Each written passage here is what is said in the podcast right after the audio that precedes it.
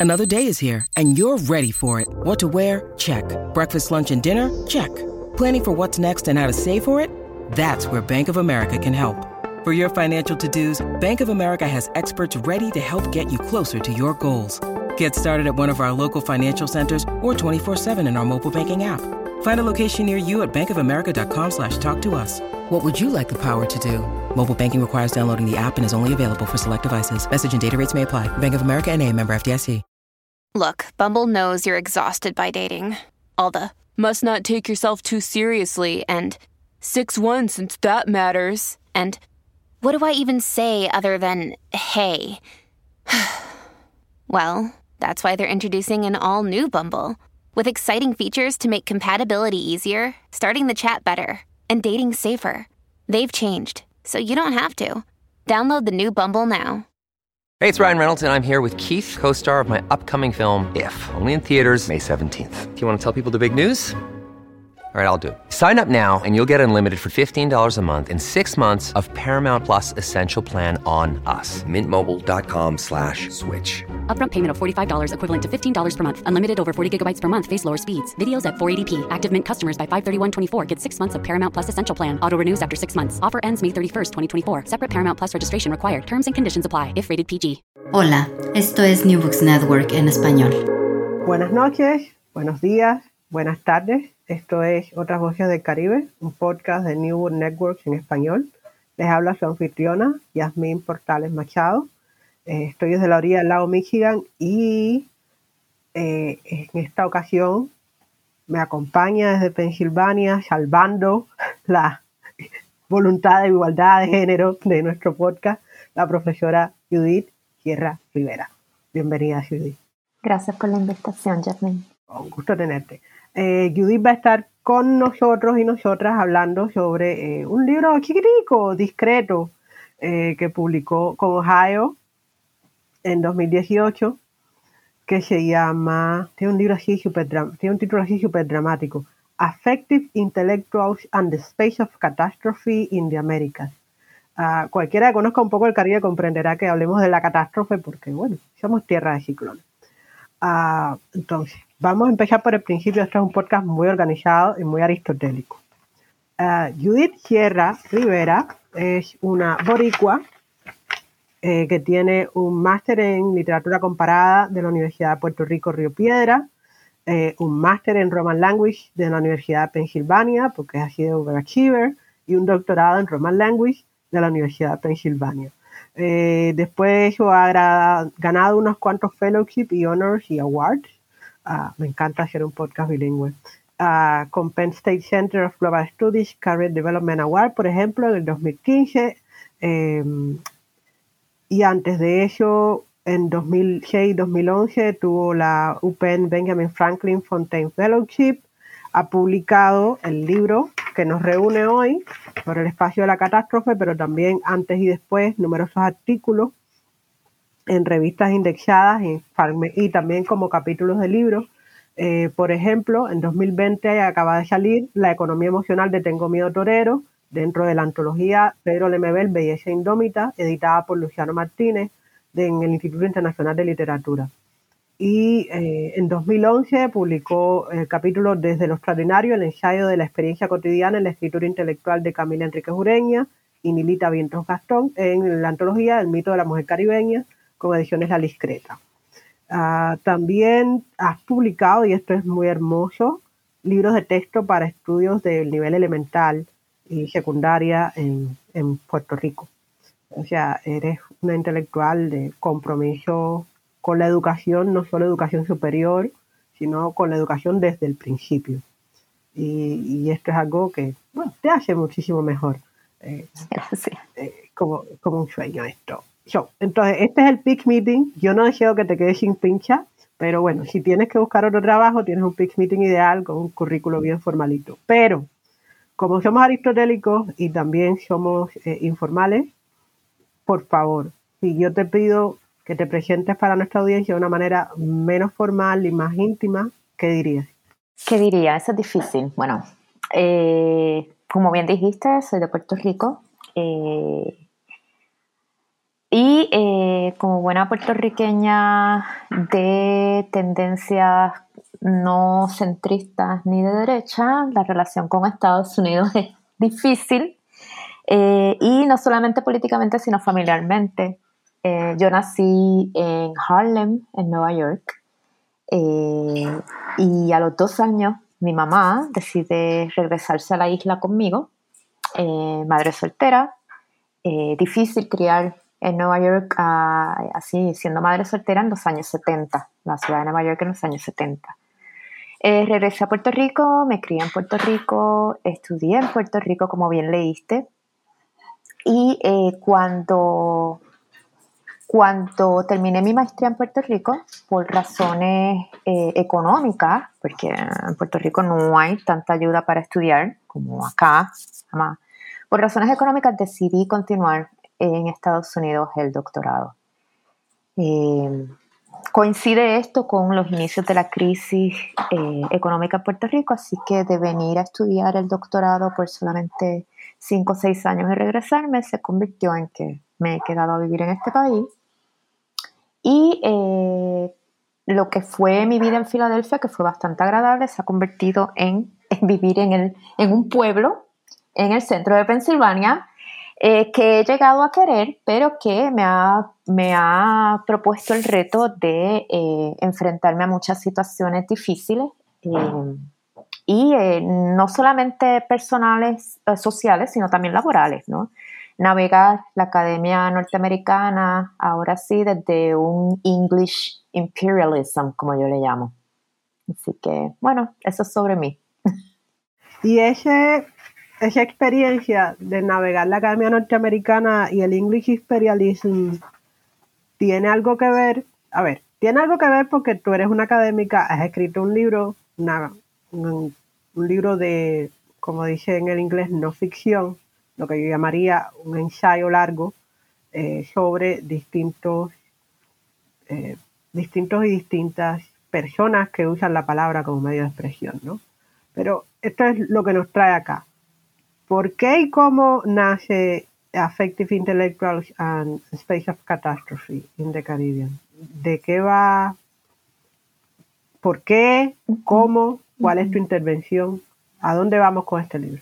Mira, eh, Jasmine, mi idea cuando yo vine a Estados Unidos era desarrollar un proyecto mucho más centrado en las ciudades, ¿no? Más que en figuras intelectuales, en las ciudades. Y mi pregunta era, yo había trabajado bastante con la Ciudad de México y con Santiago de Chile, pero mi pregunta era si ese trabajo funcionaría en eh, ciudades caribeñas. Y claro, ¿no? La pregunta siempre era, bueno, bueno, La Habana claro que va a funcionar, ¿no? Porque La Habana es una ciudad comparable a, ¿no? En, proporciones eh, no solamente no estoy hablando de espacios, sino arquitectónicas y también herencia cultural y presencia a nivel mundial, ¿no? Comparables e incluso que podemos decir que superan a Santiago, Chile, a Ciudad México. Pero entonces mi pregunta era, más allá de La Habana, ciudades caribeñas que son, eh, que están eh, descritas supuestamente por un caos, que no son ciudades en realidad, eh, ¿no? Y de ahí yo partía un poco del discurso de Derek Walcott, un discurso que él da cuando acepta el premio Nobel, eh, ahora me está, se me está escapando el año de la cabeza, donde él decía, ¿no? ¿Cuáles son las poéticas? ¿Cuáles son las poéticas de estas ciudades caribeñas? Y él describía estas ciudades pequeñas caribeñas en, lo que nosotros decimos las islitas, ¿no? En vez de las islas, las islitas. Y em, esa era mi idea. Cuando llego a Estados Unidos, es que me doy cuenta que la idea de intelectual acá no es la misma que tenemos eh, en el Caribe ni en América Latina, ¿no? Esa, esa idea de, para nosotros, yo creo que intelectual significa una persona eh, que tiene una presencia pública más allá de la universidad, pero que no tiene ningún problema con estar trabajando dentro de la universidad, ¿no? Como que entra y sale de ese espacio de, sagrado de las letras fácilmente. Mientras que acá hay que decir public intellectual para diferenciarlo de eh, las personas académicas. Y de hecho, las personas de la universidad no se llaman intelectuales, se llaman academics. Eh, recuerdo todavía cuando un profesor eh, en Penn, en UPenn, eh, se echó una risita cuando yo dije que yo pensaba que no, que las personas que trabajamos en la academia somos intelectuales. Y él se echó una risita como que nosotros, intelectuales. Y sí, Ah, pero bueno, entonces sí, mi, mi, idea entonces se torna el giro del espacio urbano a la figura del intelectual, porque a mí me interesaba como explicar ¿no? Esa figura del intelectual y su centralidad en lo que es eh, los movimientos sociales, ciertos movimientos sociales más contemporáneos, empezando como desde los, bueno, ya esto no se considera contemporáneo, pero empezando desde los 80 hasta eh, la década, eh, hasta los años después de la, de la década que empieza con 2010. Eh, también porque ¿no? estaban las acusaciones que los intelectuales secuestran los movimientos, que los intelectuales están totalmente separados de los movimientos, que los intelectuales funcionan como líderes de los movimientos y ninguna de estas aseveraciones eran, coincidían con mi propuesta, donde yo digo que me los movimientos, esto es muy gramsciano, los movimientos generan sus intelectuales. Eh, en ese sentido también la lectura de Ángel Rama fue muy importante para mí, eh, para aprender y para contradecir. Lo que decía claro que Ángel Rama estaba hablando de otros periodos de tiempo y de otro tipo de intelectual, creo yo. Eh, y así es que nace la idea. La idea nace este, como una, una una contestación, una contestación.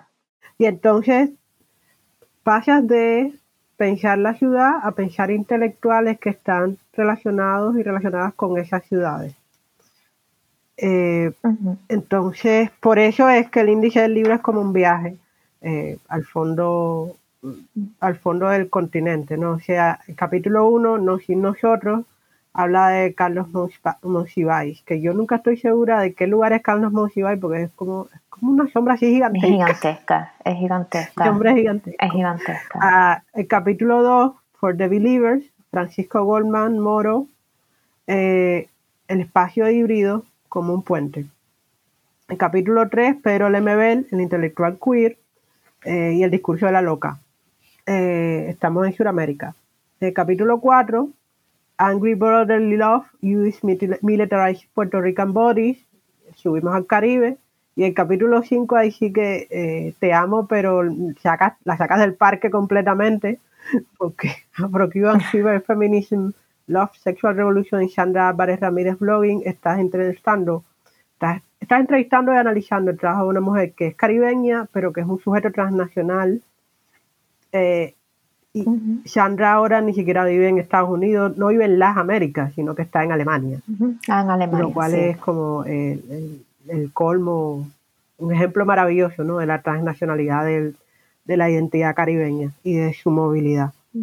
En ese sentido, tú acabas de mencionar a Ángel Rama y, bueno, la atención que alienta, que informa tu, tu percepción acerca de contestar la idea de que eh, los intelectuales no son parte, o sea, como que argumentar una perspectiva gramsciana en oposición a una perspectiva más que estructuralista o incluso tristemente marxista de la función y rol del intelectual en la sociedad.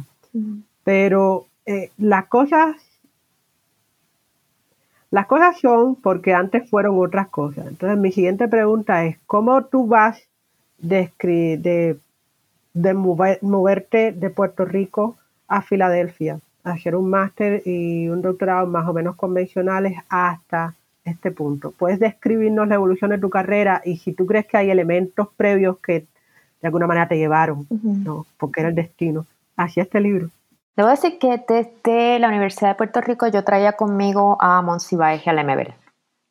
esos eran mis dos, los dos que han muerto lamentablemente. Y debo decir, entre paréntesis, que yo lloré eh, a lágrima viva cuando estas dos personas, estas dos grandes eh, monumentos, sombras, ¿no? eh, murieron como si los hubiera conocido y jamás los conocí. Al MB lo vi de lejos en una conferencia y me quisieron, me lo quisieron presentar y dije, no, no, no, no. Nunca me ha gustado conocer a mis escritores o escritoras.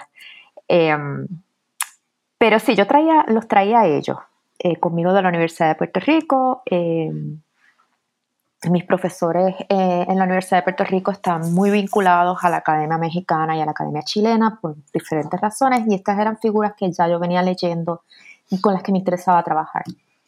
Cuando llego a Estados Unidos, em,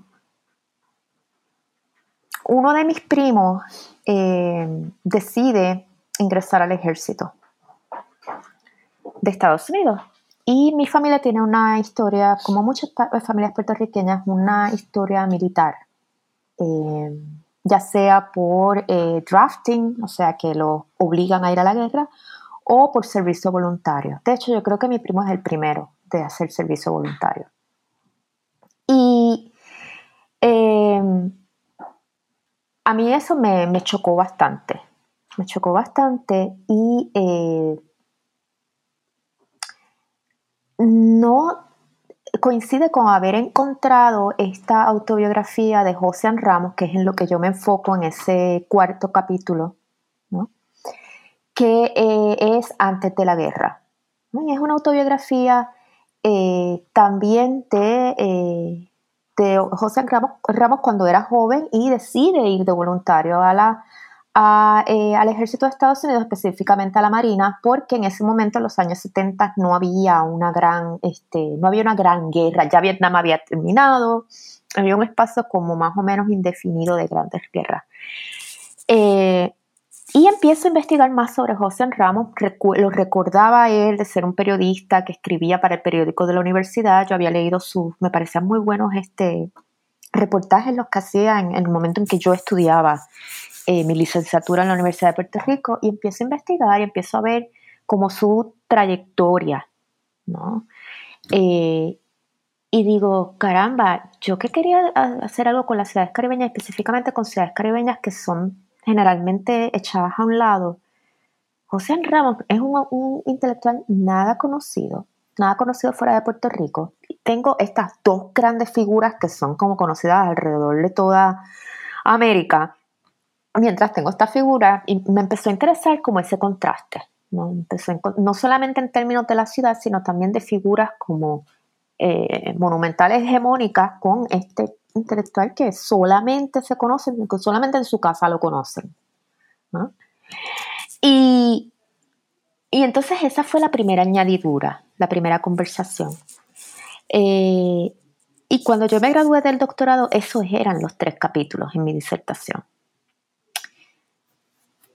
Eh, luego, eh, cuando conseguí el trabajo en Penn State, eh, me nombraron no solamente profesora del Departamento de Español, Italiano y Portugués, sino también del programa de Latinx Studies.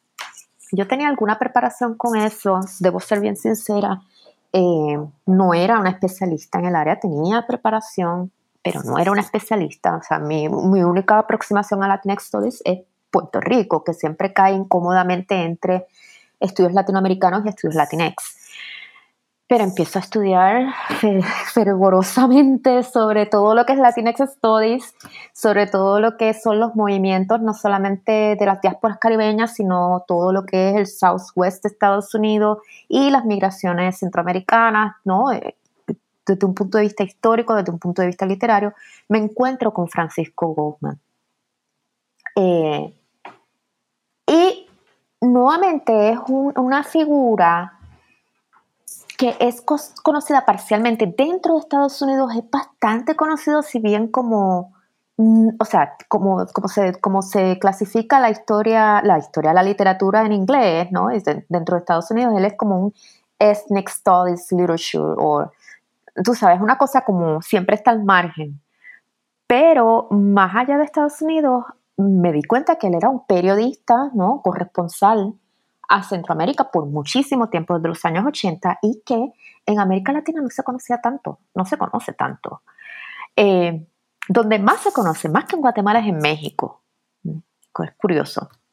Y entonces eh, ahí eh, me interesó verlo como una especie de traductor cultural, ¿no? Y ese puente que yo estoy indicando, ese puente constante entre América Central y Estados Unidos, como un traductor de lo que es la problemática de Centroamérica y esa relación tan eh, desigual con los Estados Unidos y traerla, como él se, se, se, inserta en espacios céntricos, ¿no? Espacios que podemos decir mainstream, como New York Times, como The New Yorker, para, eh, y a quién le habla, ¿no? Que eso me interesaba a mí mucho también con todos, ¿no? ¿A quién les están hablando? ¿No? Monsiváis, ver con esas este, palestras públicas que tienen tan visibles, mientras que José Ramos, ¿a quién le habla? Francisco Goldman, ¿a quién le habla? Y finalmente, estando en una conferencia en Puerto Rico sobre estudios caribeños, la Caribbean Philosophical Association, me encuentro y me pongo a conversar con eh, Rachel Price, profesora en Princeton, y estoy hablando con ella sobre diferentes eh, mujeres blogueras cubanas. ¿no? En ese momento todavía la... Yo sé que todavía es importante, pero yo creo que mucho más en, desde, el desde los inicios del 2000 hasta tal vez el 2015, la blogósfera cubana estaba en su, en su alzada, en su, en su punto, en su, en su pico. Y a mí me interesaba esa, ese medio, porque teníamos a, eh, teníamos Lemebel, este, yo tengo esa perspectiva desde la radio, ¿no? Cómo él utiliza la radio para amplificar su voz. Y eh, es una persona que ha transitado por todo tipo de publicación y también la televisión ha sido muy, fue muy, muy amiga de Monsiváis, ¿no? Eh, tenía entonces a Goldman y a, y a Ramos que se movían desde el periodismo hacia, hacia, lo, hacia el aspecto más de libro. Entonces me interesaba ver algo que era lo más reciente que estábamos viendo con eh, cómo se, se, usa la plataforma digital, cómo se utiliza la plataforma digital y específicamente los blogs que fueron tan importantes. Yo, no sé cómo que han desaparecido un poco en cuestión de importancia tal vez por los podcasts, ¿no? Pero bueno, en ese sentido. Eh, y fue Rachel Price la que me dijo, mírate, mírate, esta, mírate el, el, blog de Negra Cubana tenía que ser. Y de verdad, eso se lo debo a Rachel Price. Eh, fui y en ese tiempo Rachel estaba trabajando en su libro eh, sobre Cuba y también eh, un libro bastante, se me está escapando el título lamentablemente, pero es un libro que ella publica con Routledge, creo, si no me equivoco. Es un libro mucho más, es académico como quiera, pero es mucho más, tiene un discurso más, eh, más dirigido a una audiencia más amplia que la académica y es sobre el arte, eh, la literatura, pero también en combinación con el activismo digital en Cuba. Entonces ella fue la que me dijo, mírate eh, negra cubana tenía que ser. Estaba terminando ese libro que de hecho salió poco después. Y lo hago y me doy cuenta que, que es perfecto, es perfecto. Número uno, porque eh, no tenía ninguna mujer, eh, o sea, específicamente mujer cisgénero en el libro. Ninguna. O sea, ya tenía al MBL, que es una, o sea, el MBL desafío géneros antes de que tuviéramos nombres propiamente para esos desafíos. El MBL siempre se concibió en masculino como persona pública, pero también variaba, ¿no? Así que, pues, el MBL sería como la persona que podría decir, bueno, era, era eh, su identidad vacilaba entre lo masculino y también lo eh, no cisgénero femenino. Pero Sandra iba a ser la primera mujer eh, cisgénero que iba a tener en el libro y era como que, hello, sí, es importante. Eh, y así eh, el orden del capítulo debo decir que corresponde más a una cuestión cronológica que geográfica, pero me, me o sea, respondió en su momento, pero me, parece interesante cómo lo, viste geográficamente. Eh, porque sí, ¿no? Si, si fuéramos a, a, movernos, ¿no? En esa, Sí, no, eh, eh, funciona bien y, de hecho tendría, había muchas proposiciones para organizarlo, pero yo me fui por lo cronológico, pero sí, me parece interesante verlo geográficamente. Y así fue que evolucionó el proyecto hasta acá. Cuando estaba aquí en Pensé fue que añadí los últimos dos capítulos. When you need mealtime inspiration, it's worth shopping Kroger, where you'll find over 30,000 mouth-watering choices that excite your inner foodie. And no matter what tasty choice you make, you'll enjoy our everyday low prices, plus extra ways to save, like digital coupons worth over $600 each week. You can also save up to $1 off per gallon at the pump with fuel points. More savings and more inspiring flavors make shopping Kroger worth it every time. Kroger, fresh for everyone. Fuel restrictions apply. This episode is brought to you by Reese's Peanut Butter Cups. In breaking news, leading scientists worldwide are conducting experiments to determine if Reese's Peanut Butter Cups are the perfect combination of peanut butter and chocolate. However, it appears the study was inconclusive, as the scientists couldn't help but eat all the Reese's. Because when you want something sweet, you can't do better than Reese's. Find Reese's now at a store near you. Eh, el libro que tú mencionas de, eh, de Rachel es Planet Cuba.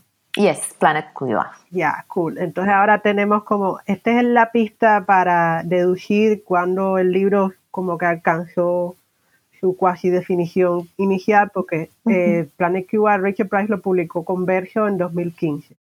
Verso tiene sus, unos descuentos, entre paredes y Verso tiene unos descuentos super sweet eh, para la gente que está oyendo en inglés y en eh, muy poco en español, pero un montón en inglés y bien interesante. Pasen por el catálogo. Ah, entonces, Verso no patrocina de ninguna manera este podcast. entonces, tú, eh, o sea, vas incorporando esta, a estas, estas personas, estas identidades, o sea, llegas con Monsafai y Lemebel desde la isla, o sea, llegas con dos grandes autores de tierra firme desde, desde el Caribe hasta otra tierra firme, e incorporas a un tipo que hace algo muy transnacional, que es explorar Centroamérica y su relación, ¿no? Piensas sobre, de nuevo sobre la relación colonial de violencia y de sentimientos eh, entre Puerto Rico y Estados Unidos y eventualmente descubres a esta mujer que está en el pico de la blogosfera, del momento de la blogosfera cubana, que o sea, estamos en 2022 y no se puede escribir el cuento de la, de la, de la blogosfera y del renacimiento del intelectual público crítico cubano sin eh, mencionarle, eh, que es Sandra Álvarez, y entonces como que el libro adquiere cierta forma. Cool. Entonces, a partir de ahí, estamos diciendo que tú terminaste tiene esta charla con Rachel Price en algún momento 2014-2015. Eh, el libro está fechado en 2018, pero al mismo tiempo el libro empezó antes. Si te pones a tratar de hacer una línea temporal y pensar en cuántas horas le puedes facturar a alguien por este libro, ¿cuánto tiempo crees que te llevó? Y después que decidiste que tenías cinco, cinco identidades que querías explorar, ¿ya habías dejado atrás la idea de la ciudad o volvió a cambiar el libro después de adquirir a las cinco personas? Mm. Yo digo que yo venía trabajando con Monsiváis cuando yo estaba ya editando eh, el capítulo de Monsiváis ya para, la, para, el, para mandar el último manuscrito al editorial y lo estaba editando con los comentarios que me habían hecho los lectores externos. Eh, yo me acuerdo, eso fue el 2017, eh, quiero pensar. Y yo me acuerdo que yo dije, yo llevo 20 años trabajando con Monsiváis y 20 años trabajando con la MB. Yo empecé en 1997 a trabajar con esos dos autores. Entonces es un libro que se estuvo pensando por 20 años hasta esa última edición, ¿no? La publicación del libro fue, pues puedes ponerle 21 años, pero 20 años activamente. Una pausa para aclarar. Judith empezó a trabajar en el libro cuando estaba en high school. No. cuando estaba ya, sí, no, no, no. Ahí estoy delatando mi edad. No, cuando empecé mi maestría en la Universidad de Puerto Rico. No, dije, esta niña, esta actora que es cubana, puertorriqueña, ay Dios, eh, que ella escribe sobre mafia y esas cosas, se me olvidó su nombre, pero ella vino una vez a La Habana a una, a una charla para jóvenes escritores y nos dijo, nunca pongan su edad en el primer libro que publiquen. Porque primero se van a avergonzar eventualmente del primer libro que publiquen. estábamos hablando de ficción y poesía y eso, ¿no? y si es verdad, cuando uno publica, sobre todo ya publicó el primer libro a los 22 años y dice que ahora mira para atrás y a Mayra, Mayra algo. Y entonces, no. Eh, Mayra Santos Febre. La Blanca. O Mayra Montero. Montero. Mayra Montero. Mayra Montero. Mayra Montero. Claro, eh, Mayra Santos Febre no, no, tiene ascendencia cubana para nada. a la Febre la queremos mucho, Mayra pero Montero. no tiene ascendencia cubana. Mayra Montero. no es que no la queramos, las dos Mayras son geniales, vamos a aclarar.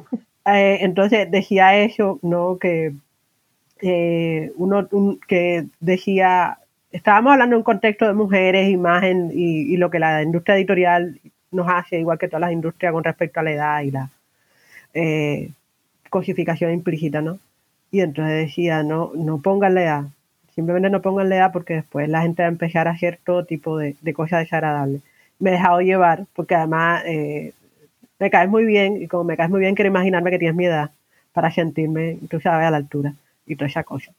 Eh, entonces, te has pasado 20 años, ay Dios, eh, pensando las ciudades y después a las personas y después los sentimientos de las personas y llegamos al formato definitivo. Entonces, dinos como en plan claro, estoy resumiendo el libro para unos undergrad que están un poquitín perdidos. Eh, ¿Cuál es la intervención que tú haces con, con tu libro? Así como clarito en resumen. Gracias por decir lo de las emociones, que se me había olvidado eh, para, o sea, se me había olvidado y es lo que sigue en mi, en mi trabajo, continúo con los de las emociones. Eh, y sí, eh, contestando una pregunta anterior, dejé las ciudades atrás, me moví a las ideas y luego me moví a las emociones, que fue lo último que le dio el, el enfoque al libro. Em, bueno, para, ¿cómo puedo?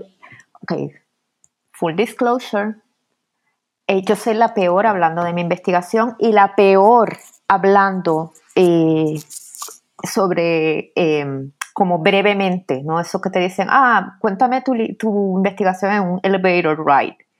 Soy la peor. Ok, mi libro, eh, en resumen, podría ser una contestación a la siguiente pregunta. ¿Por qué los intelectuales en América Latina y el Caribe todavía conservan un papel central dentro de los movimientos sociales en el momento contemporáneo.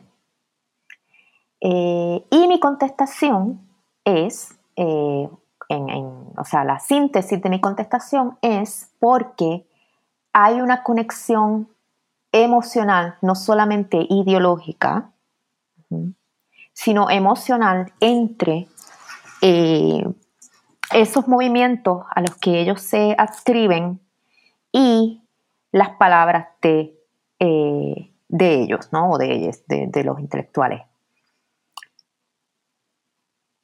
En ese sentido, mi libro propone también que no hay una dicotomía entre ideas o ideología y emociones. Eso es lo que propone mi libro. Eh, sino que todo, todas ideas, emociones, eh, el punto central es el cuerpo, porque si ponemos una división entre ideas y emociones, estamos eh, reproduciendo la división entre cabeza, cuerpo, la, intelectualidad y lo corporal. Entonces, el cuerpo es lo central aquí de donde emanan ideas, emociones. Y eso es lo que une al intelectual eh, que yo estudio en cada capítulo con el movimiento que estudio en cada capítulo. Y es por eso que los intelectuales siguen siendo eh, esenciales para entender la escena política latinoamericana. No es que sean unas figuras eh, centrales dentro de ese movimiento, sino que son como unos, son como unos vórtices son como unos vórtices que recogen, ¿no? Recogen eh, esa, efervescencia de ideas, emociones que está dentro de un movimiento específico, las recogen y las eh, magnifican a través de diferentes formatos, de diferentes, eh, diferentes tipos de arte, diferentes plataformas. Eso sería, en síntesis, mi libro. Me gusta el resumen, lo compro. Sí, deberían comprarlo, deberían comprarlo. Está en la página de la editorial Ohio State University. Sí. Eh, desde aquí nuestro amor a Ohio State University por eh, haber publicado el libro Judy, que está muy bueno. Eh, tiene una cubierta genial, así como profundamente inspiradora. Ve acá, o sea, tú hablas acerca de negarte al, al juego, digamos, entre comillas, tradicionalmente de pensamiento occidental hegemónico convencional que divide, que repite estas divisiones entre sentimiento y raciocinio, entre cuerpo y, mente, entre sentimiento y sentimiento feminizado e intelectualidad masculinizada entre espacio público y espacio privado, eh, y también que limita, o sea, es el eco de esta lógica la que ha construido este, este, la que informa, yo creo, este debate acerca del rol de los intelectuales en los movimientos sociales. Y eh, bueno, en Cuba tenemos eh, la triste experiencia que no es privativa de Cuba, la idea del pecado original de los intelectuales, ¿no? que en realidad no podemos ser revolucionarios porque somos intelectuales y hay que andar vigilando. Pero eh, en medio de todo eso, tú tienes una historia de 20 años con dos de las personas del libro, después tienes un descubrimiento, digamos que patriótico, con otro, y, pero tú tienes un capítulo favorito. Yo sé que tengo un capítulo favorito del libro, eh, pero eh, este, esto es una entrevista contigo. ¿Tú tienes un capítulo favorito del libro? ¿Hay algo que te guste más que otro? O no un capítulo favorito, sino un capítulo que tú creas que te quedó mejor o, que si tuvieras que reeditar no cambiarías nada, etc. Bueno, esa es una pregunta. La, última pregunta que hiciste es una pregunta eh, que siempre tiene una contestación horrible porque sí, si yo pudiera editar ese libro sería otra cosa. Mm, o sea, sería otra cosa. Y tú hablabas que Mayra Montero dice como que lo de la edad, porque se van a avergonzar del de ese libro y que la gente... o sea, yo era bastante... Eh, la, vergüenza mía es que yo era bastante mayor cuando publico ese libro, ¿no? En el sentido de que no puedo decir, ah, fue un error de juventud, ¿no? que yo era, estaba verdecita. No, es, esa, y sí, ese libro no, es un libro atropellado de 20 años y uno puede decir 20 años que uno está pensando debería ser una joya, pero no. yo creo que los proyectos hay veces que habría que haberles puesto punto final antes. Eh, ah, y otra cosa que quería decir es que también a mí me interesaba en este libro romper la dicotomía entre, por eso es que yo no, no diferencio entre lo que es afecto y emoción. Que eso, eso es eso también es algo, y esa fue una pregunta y una, una parte de mi libro que fue visceral, ¿no? Yo estaba tan y tan enojada con específicamente, y, no sé cómo esto va a salir aquí, pero a mí me molestó bastante el libro de John Beasley Murray. Eh, él viene de ciencias políticas, es este, creo que es un académico en Canadá todavía, si no me equivoco, y es un libro sobre el afecto en América Latina vinculado con movimientos sociales, ¿no? Y eh, la propuesta de él básicamente es que eh, ya no se puede eh, pensar el concepto gramsciano de hegemonía, porque en verdad los movimientos son totalmente guiados por la fuerza del afecto. Esto es basándose, número uno, en Masumi, que es alguien que a su vez se basa en Deleuze y Guattari, quienes a su vez se basan en Spinoza. Eh, esa línea de pensamiento, yo pienso que eh, puede haber tal vez unas lecturas, eh, unas lecturas muy convenientes sobre Deleuze y Guattari. También Deleuze y Guattari hay mucho que criticarle también. O sea, no, se puede decir que todo era que todo está perfecto, pero hay unas críticas pertinentes a Deleuze y Guattari que no se hacen en estas líneas que le siguen y que toman ciertas interpretaciones para hacer si el efecto como una fuerza eh, mística prácticamente donde no hay, el cuerpo no existe. Mientras que, por otro lado, eh, como Sarah Ahmed nos dice que Sarah Ahmed es como mi gurú. Sarah Ahmed con The Cultural Politics of, of Emotion es mi gurú y todos sus libros. Me los recomiendo muchísimo. Es una autora espectacular y si alguien quiere eh, aprender sobre emociones, esta es la persona a la que hay que ir eh, antes que a nadie más, diría yo. Eh, porque además es una buena introducción para aprender de otras personas importantes. Y todas son mujeres, todas son eh, personas minoritarias, tanto en términos de género, sexualidad y raza, todas las que se compilan por Sarah Ahmed. Y entonces sí, ella dice que le parece muy sospechoso cuando las personas empiezan a usar la palabra afecto como una forma de distinguirse de toda una teoría sobre las emociones que ha venido atada a los estudios feministas y de LGBTQ. Eh, así que ese era otro, eh, otro binarismo que a mí me interesaba eh, romper en el libro y por eso yo utilizo sentimiento, emoción, afecto sin ninguna distinción. mi capítulo favorito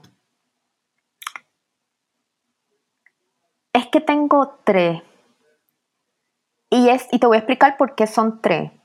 Eh, porque ahí fue que yo creo que mejor hice el argumento para ir en contra de esa distinción entre afecto y emoción y donde me anclé en, trabajos eh, feministas y de LGBTQ, que es el capítulo eh, del MBL, y no, no por nada el del MBL, o sea, yo te dije que había un orden en el libro cronológico y tú propusiste uno geográfico, pero también había esos tres capítulos, a mí se me hizo muy difícil, eh, el del MBL, el de Ramos y el de, y el de Álvarez Ramírez, porque eh, conceptualmente uno tenía que venir adelante y otro después.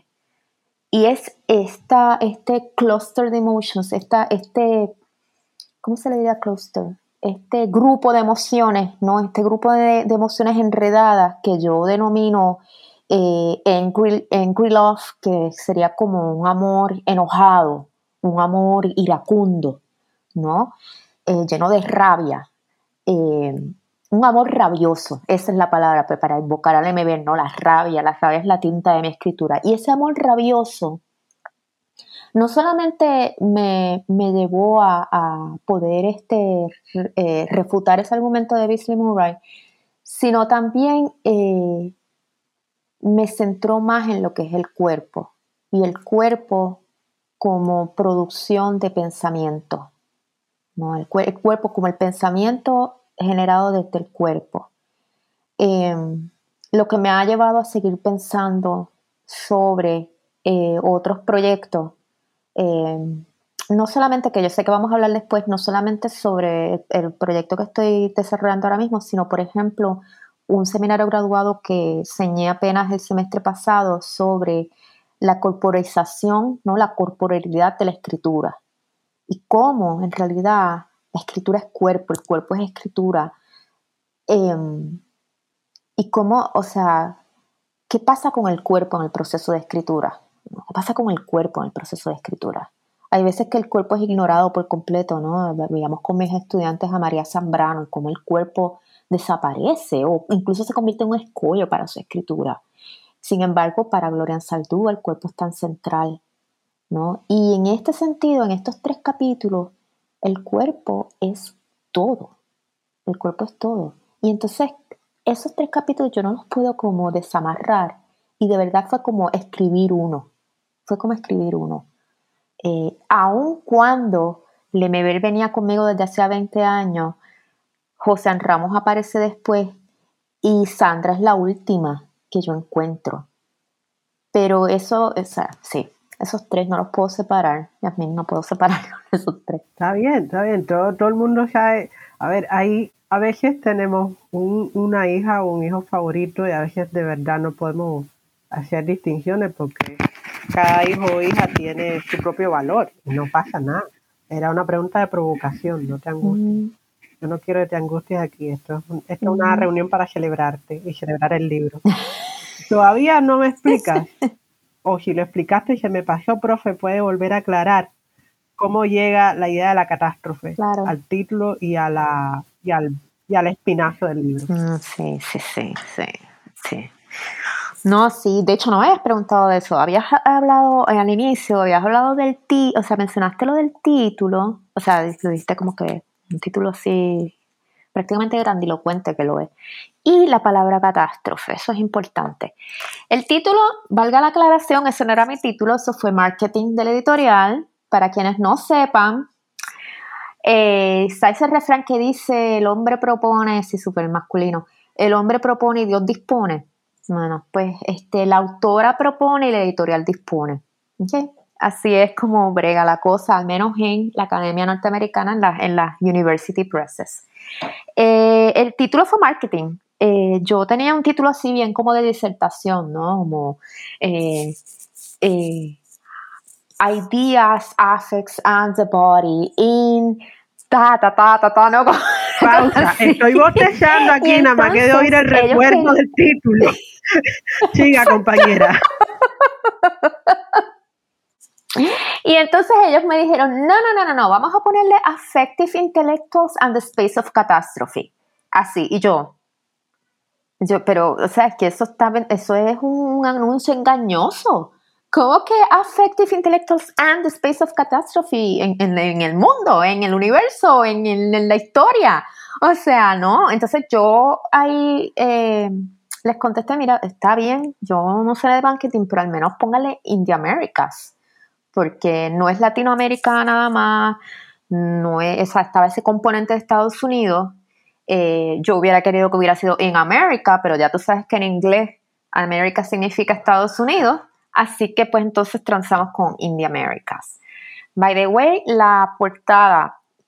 Aquí debo agradecer a eh, eh, la artista que montó el libro y que estuvo a cargo de este diseño, que, ay Dios mío, debe, debe estar en la contraportada y ahora mismo no me acuerdo quién fue. Pero yo, esa, me pidieron, siempre la editorial te va a pedir ideas de imágenes. Y eh, yo mandé una de Mendieta, de este, la, la artista cubanoamericana Mendieta, se me está olvidando su nombre, no puedo creerlo que es eh, la figura que ella tiene. Ella hizo una serie de figuras como en arena, tierra, y una de ellas está prendida en fuego. Eh, y esa imagen me parecía como eh, perfecta para la portada del libro porque era, evocaba mucho de lo que yo estaba diciendo aquí. Ana Mendieta, Ana. Me comuniqué, entonces, bueno, ellos me dijeron, sí, nos parece espectacular comunícate con quienes tienen los derechos, porque es otra, para que sepan. Todo el trabajo de, de, procesar los, los, derechos de autor y de artistas y todo eso es a la autora quien le, le va a caer encima. O sea, y uno de repente tiene, ellos te mandan una, una hoja de Excel para que uno vaya poniendo como todos los trámites. Así que sí. Entonces, no, la organización de Ana Mendieta radicada aquí en Estados Unidos, me dijo, mira, nosotros no damos derechos de imagen de Ana Mendieta menos que sea un libro de arte eh, o un libro dedicado a ella, a trabajar. O sea, este, este libro evidentemente no tiene nada que ver con ella, o sea, es directamente, así que no. Que yo entendí. Entonces le, hablo a la editorial, o sea, mira, tengo este problema, no, no, no van los derechos. Y eh, un artista en la editorial, inspirada por esa, por esa imagen, y por el título trazó ese mapa que parece el mapa de las Américas, pero también parece una silueta, eh, una silueta de un cuerpo, específicamente yo creo que un cuerpo bastante femenino. Eh, y ese fue el origen de esa portada y del título. Catástrofe. Eh, la catástrofe en mi libro es el neoliberalismo. Eh, yo sé que muchas personas pueden este, argumentar que el neoliberalismo es, eso es una palabra inventada prácticamente, que sigue siendo el capitalismo, sea, que esto, sí, sí, y de hecho he tenido bastantes discusiones de esto con gente marxista pura y dura. Eh, pero eh, en ese sentido yo seguía la idea de, eso fue un, un concepto que yo saco de un marxista también, Henry Lefebvre, que eh, habla de lo que es el espacio de catástrofe. Y Henry Lefebvre estaba escribiendo en un momento dado, cuando él ya empieza a vaticinar eh, que el capitalismo está pasando por un periodo de crisis que eh, va a generar un espacio de catástrofe. Después David Harvey, que es a quien yo sigo para conceptualizar el neoliberalismo, un poco en diálogo con Lefebvre, empieza a hablar del neoliberalismo como una continuación del capitalismo, no sé qué, y yo entonces ahí me doy cuenta que podría ser que el neoliberalismo sea el espacio de catástrofe del capitalismo. ¿En qué momento empieza el neoliberalismo? Hay gente que lo traza como en, América Latina y el Caribe, eh, siempre se piensa que por una parte empieza en los 90, por otra parte se pueden ir al golpe de Estado chileno en el 73. Pensando en Estados Unidos también, esa Nixon es como quien dice, quien inicia todo esto del neoliberalismo.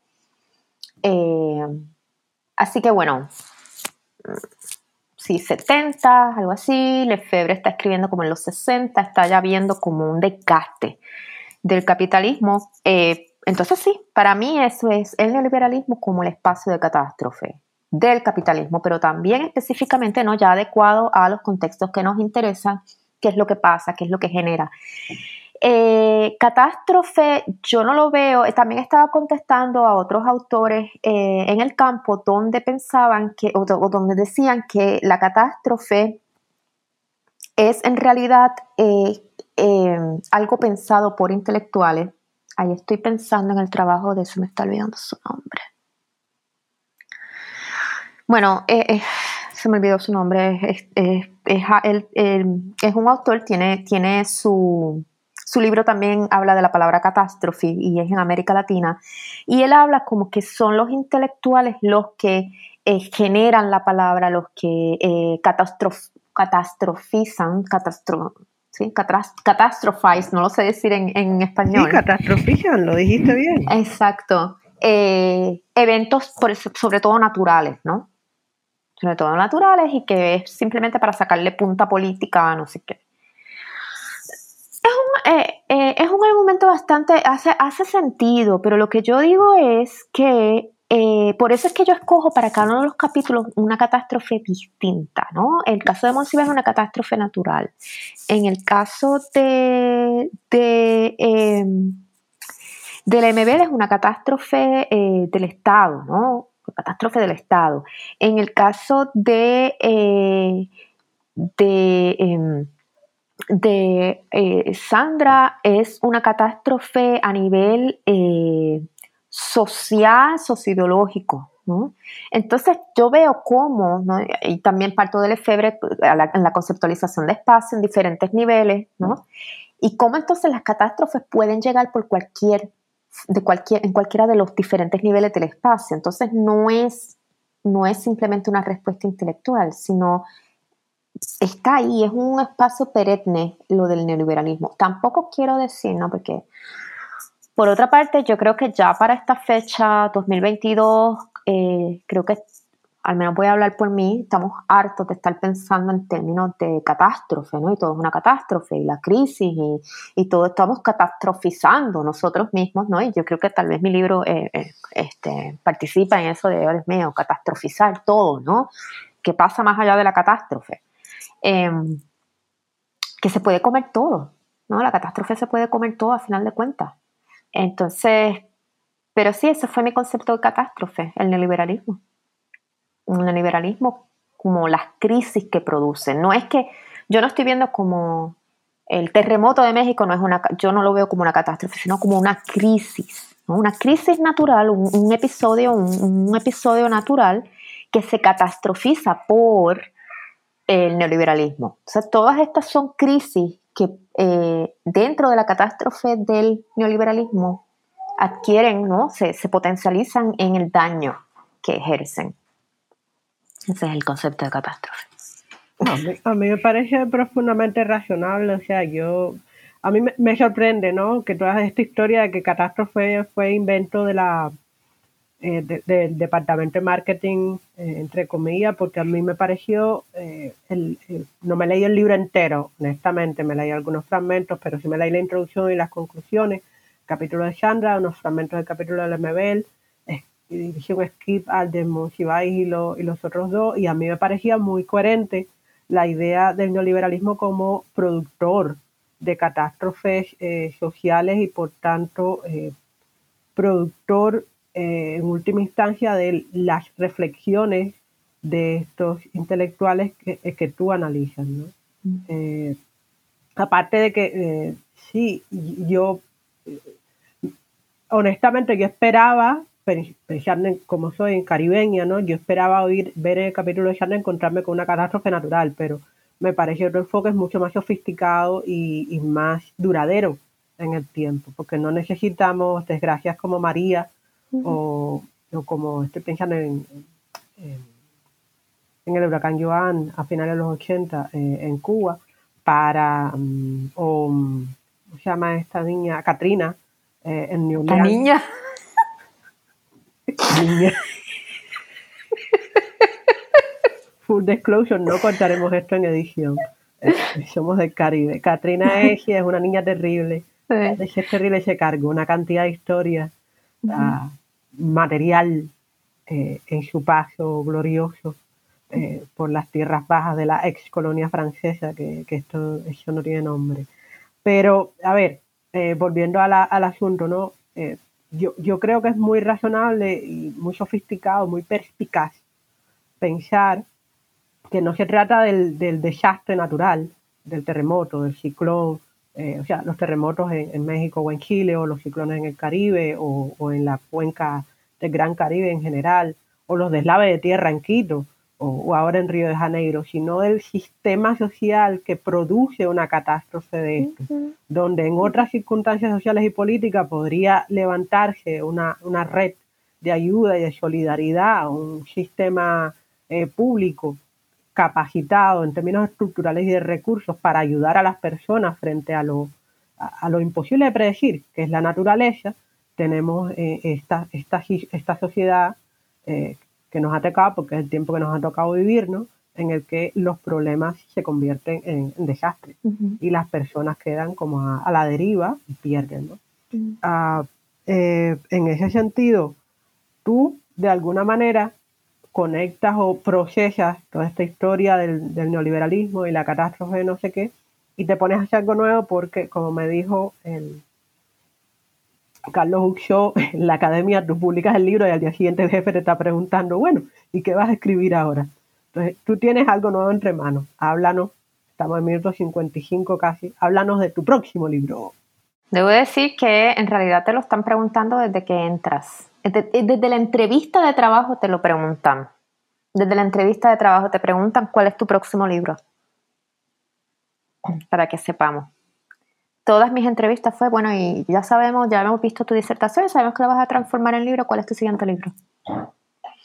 Créeme, yo tenía una idea, yo me la saqué, en ese momento yo me sacaba de la manga lo que fuera, nada que ver ahora, yo me sacaba de la manga lo que fuera.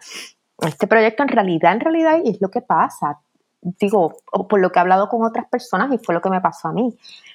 la nueva idea nace a partir de que uno está trabajando el libro en cuestión, el primer libro en cuestión, y te das cuenta que hay una pulsión ahí. Esa pulsión que ya te dije, ¿no? mis tres capítulos, mis tres capítulos finales. Mis tres capítulos finales, unido a lo personal de, de mi primo siendo llamado a la guerra, o él ofreciéndose ir a la guerra, en qué cabeza cabe. Eh, de ahí sale eh, mi eh, interés por ver, primero eran las masculinidades, las masculinidades caribeñas, yo estaba poniendo bien amplio, las masculinidades caribeñas en relación a la guerra. ¿no? Relación, y en relación a la maternidad, era como maternidad, masculinidad, guerra en el Caribe. ¿Por qué en el Caribe? Y te voy a ser bien sincera, porque eh, yo sabía que si escribía un libro sobre Puerto Rico no iba a recibir tanta, eh, tanta atención como si pongo en el Caribe. Y yo quería hacerlo como Caribe francés, inglés, español, o sea, hispano, sí, no, yo todo así. Y después dije, no, pues Caribe hispano. Y después dije, ay, yo dije, sal del closet. Tú lo que quieres es escribir un libro sobre Puerto Rico. Hazlo. O sea, qué diantre. Ya te dieron el tenio. Hazlo. Y eso fue lo que me decidí hacer. Libro sobre Puerto Rico, ¿no? Y hablar, eh, primero empecé, exacto, con una cuestión, ¿no? El militarismo, la masculinidad. Eh, y entonces, eh, el único libro que se ha escrito en Puerto Rico sobre la masculinidad, así como un tratado así sobre la masculinidad puertorriqueña, que evidentemente lo escribió un sociólogo, porque solamente los sociólogos son los que hacen esa cosa, vamos a diagnosticar. y me, me pareció súper interesante cuando él llega a un punto que es un pasaje largo, pero es un pasaje, no es un capítulo, donde él empieza a escribir, es describir la monguera, ¿no? El hombre mongo. El hombre mongo, la monguera, que en Puerto Rico tiene la implicación de el pene flácido, el pene mongo. Ya lo tiene mongo. Es un mongo, significa que es un pene, flácido, mongo, significa que en Puerto Rico también dicen te la, te la metieron mongo. Quiere decir, ¿no? Que te, te, penetraron fuertemente y sin que tú te dieras, o sea, salvajemente y sin que tú te dieras cuenta, ¿no? Porque no estaba erecto. Eh, es un mongo, una monga. La monga, que en realidad es la gripe o el flu, nosotros le decimos la monga porque te amonga todo, ¿no? Te pone así todo mongo. Eh, y un hombre mongo eh, en realidad es alguien que no, bueno, no es, es dentro del imaginario de lo que es la masculinidad puertorriqueña, su sexualidad no está en duda. Se conceptualiza como un hombre heterosexual. Eso no es el, eso no es el problema. El problema es que no, eh, no se comporta como hombre, no es suficientemente hombre. O sea, quiere decir que no es eh, valiente, que no, es, que no está presto para pelear físicamente, que, eh, que es este como un hijo de mamá, ¿no? Como que está siempre protegido por las faldas de la mamá o que siempre está como es cobarde, este, rehuye, ¿no? Este, busca como los vericuetos para, tú sabes, evadir, ¿no? La confrontación, lo frontal. Eh, y cuando yo vi eso, yo me quedé. Puerto Rico siempre ha ambicionado tener héroes fuertes, siempre ha ambicionado, siempre Puerto Rico es como que, ah, porque nosotros no somos como Cuba, mira Cuba, ¿sabes? Está tan brava, ¿no? Cuba siempre ahí, nosotros ahí, la canción esa, Puerto Rico, a la que cayó el mar, que no pudo volar. Es cierto, y nosotros ahí, eh, todos, todos mongos. Plan cínico, cayó al mar, pero tiene pasaporte. Así que una, hay quien tiene la dignidad y al quien tiene la ciudadanía, imagínate tú. Hay una de cal y una de arena. Bueno, anyway, a las dos islas le ha, costado muchísimo su, su, el destino que, que les ha fraguado y el destino que ha podido tener. Les ha costado muchísimo de diferentes maneras. Pero bueno, la cuestión es que yo empiezo a ver todos los llamados héroes eh, de Puerto Rico de independencia, sobre todo del siglo XX, son mongos. Dios mío, y a mí los independentistas de Puerto Rico, sobre todo los fuego así nacionalistas, me van a caer encima porque yo estoy proponiendo que el líder máximo del nacionalismo, Pedro Albizu Campo, en realidad es un mongo. Y es como, ¿what? ¿Por qué? Porque es un mongo. Porque Albizu, y es interesante, yo he, visto esto no solamente en los discursos de Albizu, que es lo que he estado investigando, sino también en, la, en los retratos de Albizu. He estado investigando, haciendo, yendo a los archivos a ver toda la fotografía que hay sobre Albizu que por cierto es muy interesante que Albizu eh, se vestía de una forma, se peinaba de una forma, se arreglaba de una forma y después de un viaje que da a Cuba, eh, tempranito en el siglo XX, cuando regresa, regresa, eh, si tú lo ves esas fotos después, es totalmente imitando la apariencia física de Martí. Una cosa impresionante. Impresionante. Pero eh, Alviso esos primeros años aparece como una, como una figura eh, eh, fuerte, ¿no? Gritando así. las fotografías son de él gritando a la huelga de, la, del cañaveral. Y sin embargo, según va avanzando después de su, de su prisión política que pasa, no sé qué, Alviso siempre es un cuerpo enfermo, un cuerpo enfermo y siempre cuidado de mujeres. Y es cuando más seguidores gana y es cuando más eh, relevancia gana a nivel mundial. Y así yo estoy identificando diferentes figuras eh, más visibles de lo que supuestamente es este, una noción nacional puertorriqueña, una noción, ¿no? Eh, pero termino, mi idea es terminar el, libro con un examen sobre masculinidades fuera de los cisgéneros, ¿no? Y específicamente ahí me quiero enfocar en el trabajo de dos artistas, una poeta, un poeta y una artista. Eh, el poeta es Raquel Salas Rivera y el, eh, artista es Carla Cabina. Eh, En el caso de Raquel Salas, él recupera toda la tradición albisuista, toda la tradición también de lo que fue el, grupo de los macheteros desde esta perspectiva, ¿no? Eh, lo recupera y lo hace otra cosa en su poesía. En el caso de Carla, eh, también, ¿no? Es una propuesta, eh, las les dos lo que hacen es una propuesta de una, de una masculinidad vulnerable. Entonces es lo que yo, lo que yo estoy proponiendo es que no en Puerto Rico no ha sido la figura de un líder bravo, ¿no? Lo que nos ha dado un tal vez un ápice de soberanía, sino que es la masculinidad monga la que ha permitido que nosotros tengamos que sean breves momentos o gestos soberanos. Entonces, eso es lo que estoy planteando en este libro, que me tiene, debo decir, me tiene bien entusiasmada, modestia aparte, y sí, estoy bien contenta. Y sí, todo este, este trabajo que tuve con Puerto Rico, con Cuba, con Chile en el libro, me ayudó mucho, no solamente en la cuestión de género, sexualidad, sino también a ver cómo las emociones ¿no? y el cuerpo eh, se mueven en, este, en todo esto del, reino político. Wow, sí, no, ya me imagino Mongo, Mongo Heroes, el tour, porque bueno, eh, saldrá ya después que hayamos salido al otro lado de, la pandemia, será otra cosa, eh, y entonces habrá un tour, espero, y entonces el tour tendrá security, porque habrá amenazas, y va a ser súper excitante. Sí, no, yo sé, Dios mío, sí, sí, sí, los, nacionalistas me van a aprender.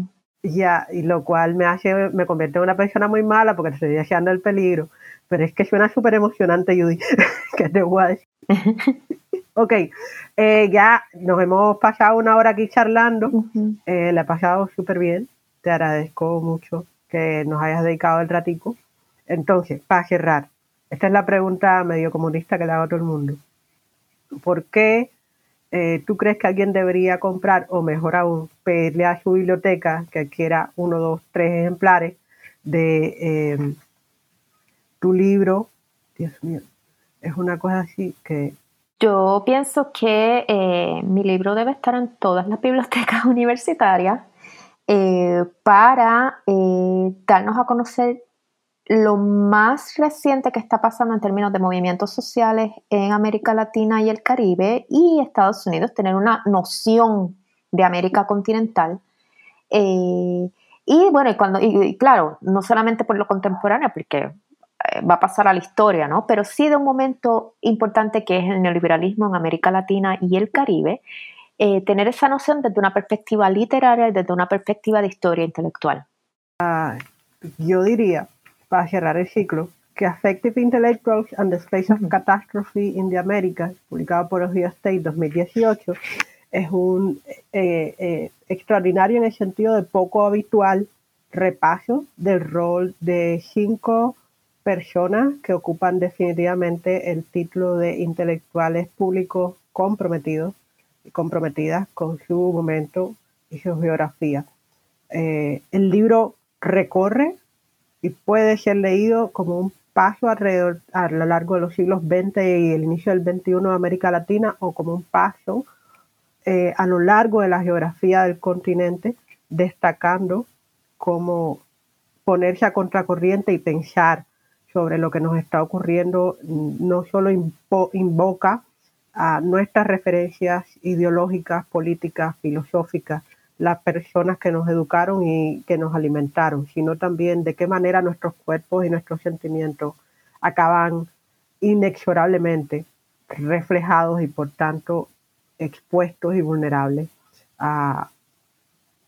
en nuestro trabajo y nuestras opiniones. Yo te agradezco muchísimo, Judy, que hayas escrito el libro eh, para que nos des otras imágenes más de estas cinco personas a las que yo no diría que hay que conocer porque eso es súper super elitista, pero a las que es un placer conocer de una manera diferente. Y también te doy las gracias por habernos dedicado una hora en otras voces del Caribe.